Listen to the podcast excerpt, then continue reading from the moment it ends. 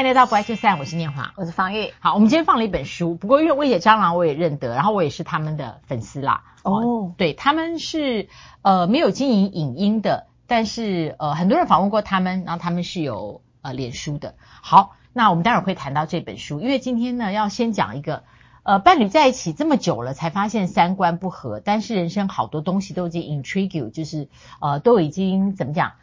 交缠。跟纠结在一起了，也没办法这样子这么快的切开。嗯，好，这是我一位女性朋友哈，那她其实在我从年轻认识她到老了哈，所以就看着她一路这么走来。那时候我觉得她跟她老公其实个性相当不合，但是有一个很很强烈的一个因素，就是它叫互补。所以有时候我们叫灵魂伴侣，有时候是有共同的话题，三观有时候一样。但是有一些人的这种异性相吸的时候，就是指。两个互补性很强的这种婚姻哈，我觉得它就是属于后者，就是属于那种完全的不同的人，然后在一起，然后互相就觉得，因为譬如她老公呢，就是比较粗枝大叶，那老婆呢就是一个比较嗯，比较细腻的人，然后老公呢比较规律性，然后呢，譬如说喜欢看政治性节目 哈，举例啊哈，那老婆呢就很喜欢创新，到处学东西。好，那这个时候，我记得在他年轻的时候，我觉得这个是一个蛮好的一个组合，因为老公的单纯加上老婆的纤细加在一起，好像就真的是互补了。那我那时候我觉得，哎，老公挑得好哈，就就是少根筋而已，但是就挑得好。那么孩子也大了，后来这个公婆呢也陆续的就离开了，离世了哈，所以他们。呃，之前有一些共同要去处理的家庭议题，他们两个都还可以在一起。但是呢，到了公婆离开了之后呢，然后孩子也大了之后，他们两个必须要再挑战了，就叫共老这个议题，怎么一起老后哈？那后来他发现共老这件事发生很大的困境，因为他们两个都各自准备要离开职场，所以他们的相处时间就会变非常非常的长。他发现他跟他老公无没有话可以说。他们的话题是完全搭不上来。他们在年轻的时候，因为体力好，还可以呃每周约一天好一起去旅游。但是到了这个中老年之后呢，他发现他是困难的，然后又无话可说，然后好像多讲一句就话不投机，就是真的是嫌多了哈。那在这个时候，他到底怎么样一起共老？我觉得在中年之后的老夫老妻。如何共老？我们通常看到共老是跟朋友一起共老，哈，好像我们也曾经做过一集，就是呃租一个社区或同一栋大楼，然后互相呃相约哈，就一起老。但是实际上，我们应该开始要学习的是，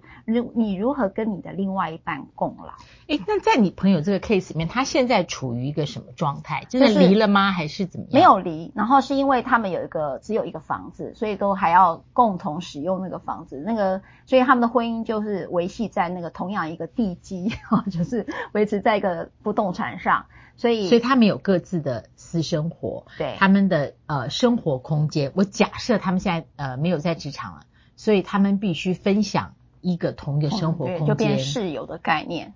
所以就开始处在一个叫冷亲密的状态。你冷亲密，冷亲密其实有一种就是说我只在功能性上跟你有关系，它并不会产生任何浪漫爱的连接。好，那种我们有个社会学家，而且那那他也是呃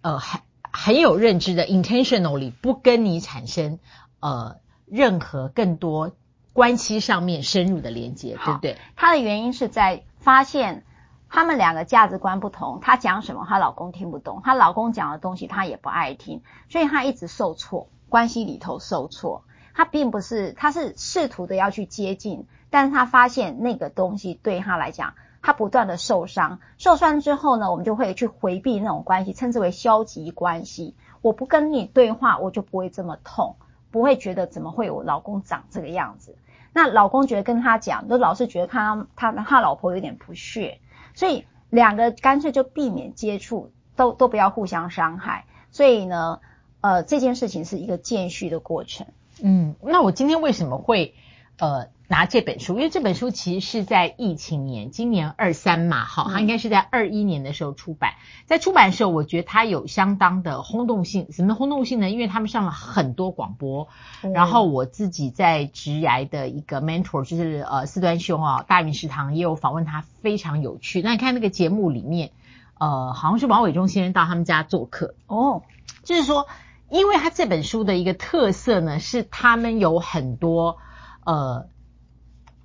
在一起生活相处后面怎么样处理冲突的哦，用情感的基础，然后用一个愿意再继续去理解、了解感情、情解对方的这样的一个驱动力下面去处理跟面对冲突。嗯，那我觉得刚刚听你讲的那个 case，我觉得好像就是他前面失掉那个驱动力，对，因为你说没有话题，没有话题是一个层次哦，对，然后没有话题直接到没有关系，这个好像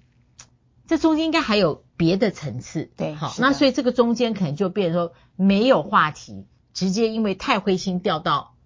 没有关系，嗯，那中间还有冲突，所以这个书里面他处理的这就很有意思啊。我刚刚在翻，我就随便随便念一个，因为。这个薇姐她其实那时候退钱，她是在一个职场已经做到了非常非常高层的主管，他在外商里面。嗯、那他先生比他早就退，哦、就退了，是对。所以在他退了以后呢，啊、呃，那他以前因为他非常喜欢做烹饪，嗯，但是因为他时间很有限，所以他就有一个冰箱塞不满恐惧症。对，他的冰箱会塞到非常非常的满，它里面有照片，就是你打开几乎找不到，他找不到他要要的东西。那他先生有一次被激怒，是他先生晚上呃不知道喝水还是要想吃一个冰的，就打开后被他一个冷冻的大黄鱼掉下来砸伤了他先生的脚。这个很神奇，就是囤积症的一种反应啊。对对对，好，然后呢，他写一段，他说最可气的还是我在冰箱里满头大汗翻箱倒柜时。他先叫蟑螂，蟑螂每每在一旁大放风凉话，大声批评我冰箱爆棚，找不到东西，只是报应云云，浑然不知老婆即将理智断线，他的大难即将临头，为冰箱干架的戏码年年上演，偏偏我俩都坚持扮演好，我买你唠叨，你再唠叨，我就拿菜刀的角色，乐此不疲的不会放过彼此。他文笔也不错，我的意思是说，你在唠叨，我就拿菜刀。就是他，他告诉我们他在不同情境下面不同处理两个不同处理那个冲突的方式。那我觉得那个方式其实都是他也没有没有没有处理啊，他他冰箱还是都塞得很满。所以你看嘛，就是说冰箱塞满跟关系卡住是同一件事。嗯嗯，就是说你没有办法，心理学，你你没办法去调节这件事。好，我跟你讲，冰箱塞满这件事情是很多夫妻常吵的架。哦，是吗？好，有人呢，我们就会去考虑。好，我讲哈，第一个，冰箱塞满，好像我喜欢放东西，像我也是。好，那这个事情是我的童年对爱这件事情，我会感到满足，是原来我打开冰箱就有东西。我会有安全感，然后我会有爱的感觉，就是说有没有过年啊，逢年过节是不是冰箱是满的？所以那时候你才会感觉到丰足。可是有些人呢，他从小的经验当中，可能有些东西会放到要丢掉，哈，就是说这个食物会被浪费，因此他的这个童年的经验当中。他认为所有的事情都能够被安排好，这件事情对他来讲才是有安全感的。所以冰箱里头不可以多放，而且反而是应该要呃有有些东西快过期你就赶快吃掉，不要用丢的。所以每一个人童年去经历的那种经验不同的时候，在冰箱就会呈现出你对这件事的议题。好，那我们一直在讲三观有没有一样嘛？这件事情就是。他的观点就是对食物的价值观就是不一样，像我都觉得东西东西放到过期你就丢掉嘛，所以有一天我就问一个整理师，我说你去整理的时候有没有看到你觉得最夸张？他说有，冰箱有一条鳗鱼放十年，十年。的那种那个那个真空包装的鳗鱼放了，我觉得乌鱼子有可能。你们有没有常常发现？就 是 我有一个朋友，是他要搬家的时候哦，对，那个家带住了十年，他跟我说他发现了一个牛排在冷冻柜大概有六年。我说哇，那你那个送到自然博物馆里面去了，再多放几年就可以变成人类人类的那个人类的那个吃肉食的那个标本。对，anyway，但是我我要讲的是说，对，所以。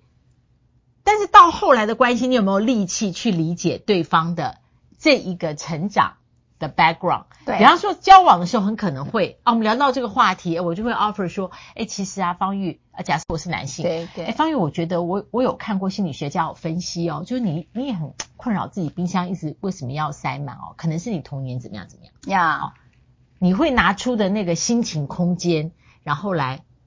看对方这个让你觉得有点怪怪的事情，然后提供一些资讯，希望让你觉得 comfortable，然后不会那么想说要改变你。对，但当你关系久了以后，哈，就是它里面讲的这个经营，就是你尽量不要失去那个空间，去了解对方为什么你这样，为什么这样。比如不要执着在那个点说，为什么你这样，你可不可以不要这样？嗯嗯，所以我我发现这本书的价值是说，他们后来一起共好的这个原则有把握住，就是他还有拿出那一个对话的心情。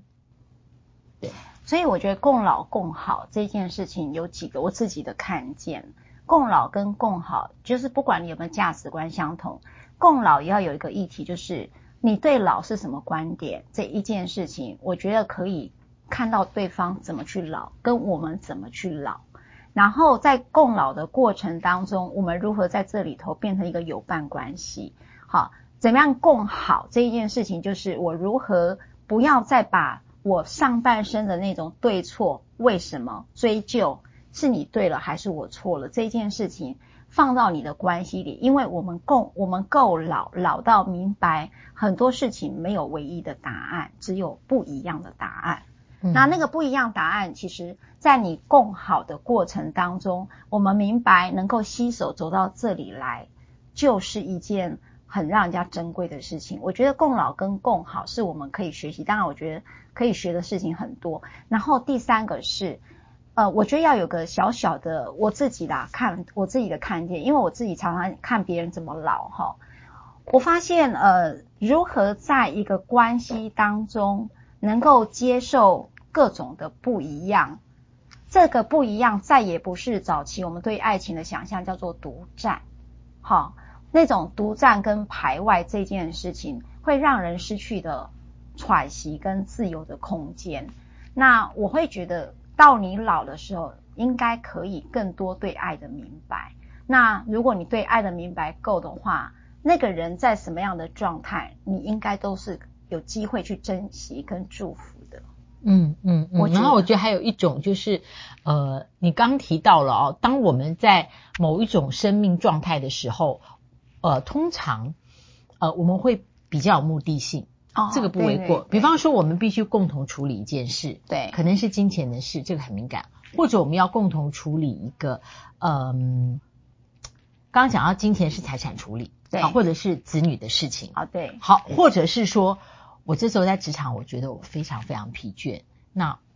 我想 quit，我觉得我还可以做，但我想 quit，我不想做。那我想休息一段时间，我也不想积极的去找下一个工作。那很显然，如果我们的经济生活重叠，不管我们是同居或者是结婚伴或者是伴侣关系，那你就要负担了。嗯，就是说以前这个关系里面有很多重叠，是要有一个积极性的共同目的。对，但是当你两个人都从职场离开的时候，你生命阶段进入到一个秋天或秋冬的时候，对，那时候你没有那么多人生，真的没有那么多积极目的性的时候，这时候两个人的关系，呃，应该要稍微更放松一点，对，更放松一点，因为你的你跟我的不同不会造成了我的任何损失。我我终于明白我的心理师朋友为什么很喜欢这个节目，尤其是方老师的观点。也就是说，他在那种反正在学习当中，对，就是至少说出，至少让大家多一点理解，就是说，呃，我们都有不同的想法，没有对错、二元对立哈。所以老师，你刚才讲那个观点，我觉得还蛮值得大家 repeat 再 repeat。利益利益重叠啦，对，好，或者说目的就不一样，也不会导致你的目的性被摧毁，所以没那么严重，嗯、对吧？是这样吗？对，然后 practically speaking 就是。没有妨碍跟影响到我，对，都已经没有妨碍到影响到你了，那你为什么不能够呃换一种角度去看意见差异这么大？老师，如果你你的冰箱，你老公冰箱塞满，你会怎样？我跟你讲，冰箱跟他是两件事情。OK，对，他冰箱呢，跟他冰箱就是他走过冰箱，然后再走过去，其实没有跟他有任何连接。那我是属于第二种，就是所有事情都要非常的整齐。干净、迅速、确实，他就是我老公啦。哎、欸，呃，你你你常常讲的时候，所以你都没有拍照，我很想看他，因为我觉得我跟他蛮接近的。你，像 你们生活习惯真的太……我跟你讲，我那个杯子就放在这里，他就会念我很久啦，就是我老公。对，就适合跟他一起住共老村。好，不要忘了按赞、分享、开启小铃铛，不爱就散，拜拜，下次再会，下次再会，拜拜。